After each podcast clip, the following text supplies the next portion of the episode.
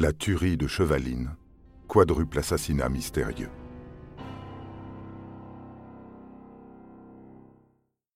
Cette agressivité médiatique s'illustre aussi à travers certaines photos publiées par BFM TV. Deux plaintes sont déposées contre la chaîne d'information en continu. L'une par la famille de Sylvain Mollier qui vise un cliché, pris par un hélicoptère de la gendarmerie, montrant la BMW des victimes et le corps du cycliste gisant à terre, abattu de plusieurs balles. Une autre photo est prise à hauteur d'homme. De même, le parquet d'Annecy a ouvert deux enquêtes préliminaires pour violation et recel de violation du secret de l'instruction après la diffusion par BFM TV et Le Parisien de ces photos montrant la scène de crime de la tuerie de Chevaline. Il s'agit de déterminer l'origine des fuites ayant conduit à la diffusion de pièces du dossier d'instruction. Au cours du procès, le procureur Maillot estime que la publication de ces photos morbides, volées au dossier d'instruction, est une affaire d'ego de journalistes. Au nom du droit à l'information, les journalistes ne respectent plus rien, même pas les victimes. Selon lui, ils n'informent pas, mais courent après l'audimat et le scoop. En mai 2015, le directeur de la rédaction de BFM TV, Hervé Bérou, et le journaliste Dominique Rizet sont condamnés par le tribunal d'Annecy. La chaîne et le journaliste doivent verser 10 000 euros d'amende pour recel de violation du secret de l'instruction. Ils font appel de cette décision et sont relaxés en février 2016.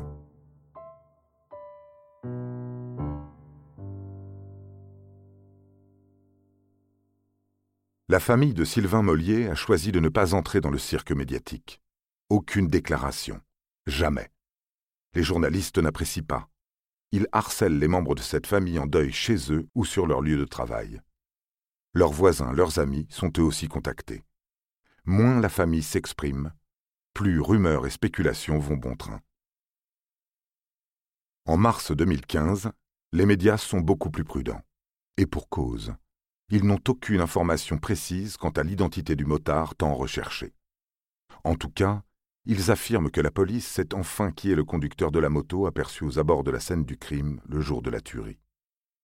Les gendarmes sont parvenus à l'identifier grâce à son téléphone portable qui a borné dans la zone du crime et par l'exploitation d'images vidéo collectées peu après le drame. Il s'agit d'un chef d'entreprise lyonnais venu de Lyon à moto pour pratiquer le parapente sur les hauteurs de Chevaline. La région est effectivement connue pour ses espaces propices au vol libre, entre le col de la Forclaz, la montagne du Charbon et la commune de Doussard. L'homme est entendu en qualité de témoin et n'est pas placé en garde à vue car les policiers l'estiment au-dessus de tout soupçon. Il se trouvait cependant aux abords du parking et a certainement dû croiser les protagonistes du drame, victimes et tueurs. Le 13 janvier 2021, le même motard est à nouveau entendu par la police. La nouvelle procureure d'Annecy, Lynn Bonnet-Matisse, explique qu'il s'agit de procéder à des vérifications d'emploi du temps et à des perquisitions au domicile du motard dans la banlieue de Lyon.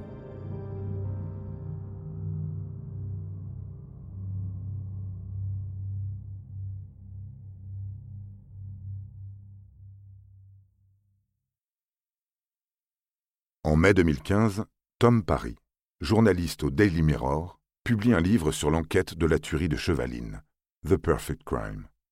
Selon lui, Patrice Mengaldo, ancien légionnaire entendu comme témoin en 2013, serait le suspect numéro un des enquêteurs et Sylvain Mollier la cible du tueur. Qui est cet homme? Ou qui était cet homme plus précisément, puisqu'il s'est suicidé en 2014 C'est d'ailleurs ce suicide et la longue lettre qui l'accompagnait qui ont attiré à nouveau l'attention des enquêteurs sur cet ancien légionnaire. Patrice Menegaldo connaît la compagne de Sylvain Mollier. C'est pourquoi il est interrogé, comme des dizaines d'autres personnes dans le cadre de l'enquête. Selon le journaliste britannique, il devient le suspect favori des enquêteurs d'une part, car il privilégie la thèse du tueur local, d'autre part parce que les autres pistes ne tiennent pas. Mais le procureur de la République, Éric Maillot, dément. En un an d'investigation, les gendarmes ne sont pas parvenus à mettre la main sur le moindre élément matériel susceptible de faire de Patrice Mengaldo un véritable suspect dans cette enquête. La famille de Patrice Mengaldo s'inscrit en faux. Selon elle, il a été placé en garde à vue et maltraité par les gendarmes, ce qu'il aurait très mal supporté, au point de se suicider en juin 2014. Dans sa lettre d'adieu, il écrit qu'il ne supporte plus d'être considéré comme suspect. Pour les enquêteurs, cette lettre est très étrange, car il n'exerçait aucune pression sur ce témoin. Ils envisagent donc cette lettre comme des aveux détournés ou l'expression du remords. De ce sentiment d'étrangeté, le journaliste britannique fait une certitude. Pour lui, les enquêteurs soupçonnent le militaire d'avoir tué sciemment Sylvain Mollier, la famille Alili étant un dommage collatéral. Mais cette piste-là n'est pas non plus poursuivie par les enquêteurs. En février 2021, l'enquête revient à la une des médias à la faveur d'une autre affaire.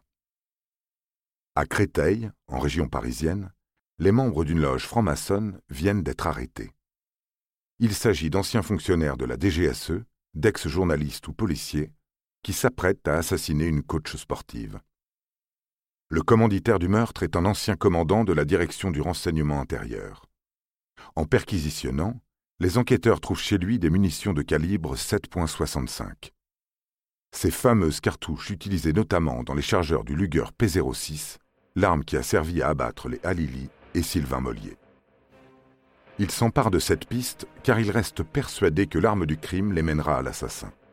D'ailleurs, depuis la tuerie, il remonte patiemment la trace de toutes les boîtes de balles provenant du lot de fabrication identifié sur la vingtaine de douilles retrouvées sur les lieux. Cette affaire dite des barbouzes de la DGSE a permis à la police d'en résoudre plusieurs autres. Elle identifie par exemple le crâne et les ossements humains trouvés dans une forêt de Haute-Loire en 2019 comme étant ceux d'un ancien pilote automobile. Les enquêteurs fondent donc de nouveaux espoirs sur cette découverte inopinée de cartouches. Malheureusement, cette nouvelle piste, comme les précédentes, avorte.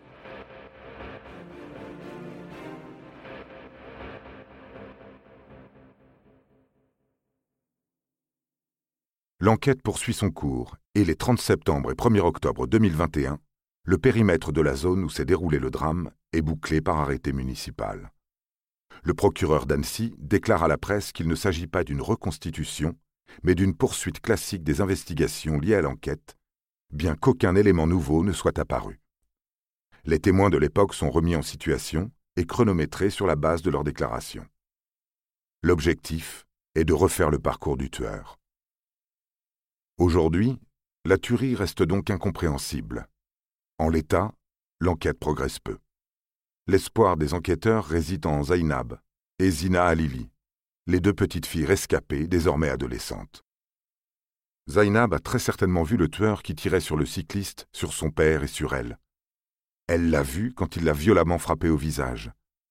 Mais tout ce qu'elle a pu déclarer à la police, c'est qu'elle avait vu un homme méchant. Elle ne se souvient de rien. Face à ce stress extrême qu'est le meurtre de ses parents et de sa grand-mère, l'inconscient de la petite fille a probablement mis en place une amnésie traumatique. C'est un mécanisme neurobiologique de sauvegarde qui fait disjoncter le circuit émotionnel et permet de survivre à la violence psychologique. Pour ne pas devenir folle, Zainab a oublié. Les deux fillettes ont été à l'époque recueillies et hébergées par leur oncle Zaïd, celui-là même qui a été suspecté d'avoir tué leur père. En 2017, elles ont demandé à être indemnisées de leurs préjudices par la justice française. La loi permet en effet, dans leur cas, l'intervention de fonds de garantie des victimes des actes de terrorisme et autres infractions. Un médecin expert s'est rendu en Grande-Bretagne pour examiner les deux enfants et évaluer le préjudice enduré. En septembre 2020, les autorités britanniques décident à la demande de la police française de permettre de nouvelles auditions des deux enfants. Les enquêteurs français en ont fait la demande plusieurs années auparavant. Zainab et Zina ne viennent cependant pas en France. Les auditions sont effectuées en Grande-Bretagne et non sur place. Rien n'a filtré. Dernier rebondissement en date, une personne a été placée en garde à vue par les gendarmes de la section de recherche de Chambéry le 12 janvier 2022 vers 8 heures. Son domicile de la banlieue lyonnaise a été perquisitionné. S'agit-il du motard de 2015 Il a été relâché, sans que rien ne filtre de son audition. Encore une fois, près de dix ans après les faits, un rebond de l'enquête semble ne mener nulle part. Y a-t-il une chance de voir un jour cette affaire résolue? Les pistes paraissent toutes explorées, terriblement refroidies. C'est pour permettre à ces dossiers anciens de rester vivants judiciairement que le ministre de la Justice, Éric Dupont-Moretti, annonce en janvier 2022 la création d'un pôle judiciaire national dédié aux cold case. Les trois juges d'instruction qui y siégeront auront à traiter de 240 meurtres non élucidés. La tuerie de Chevaline n'en fait pas partie, car actuellement, trois enquêteurs travaillent toujours sur cette affaire.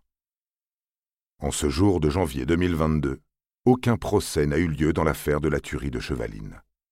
Elle reste un mystère. Pour le tueur, c'est un crime, ou plutôt des crimes, parfaits. Pour la justice, c'est un échec, même si les investigations se poursuivent. À moins d'aveux ou de retour de mémoire d'une des filles à Lily, il est difficile d'envisager une résolution à court terme. À chacun donc de se faire une opinion. Frère envieux, motard mystérieux, espionnage industriel, franc-maçon. Les pistes ne manquent pas, certaines très fantaisistes. Il en reste une, celle qui réunirait malheur et malchance. Et si Sylvain Mollier et la famille Alili avaient été les victimes imprévues d'un tueur fou? Telle une araignée, un psychopathe attend tapis dans le massif des Bauges qu'approche sa proie. Elle se présente sous la forme d'une heureuse petite famille en vacances, et en bonus d'un cycliste. Trois chargeurs plus tard, soit une grosse centaine de secondes, il retourne dans la forêt, inconnu, insoupçonnable, libre.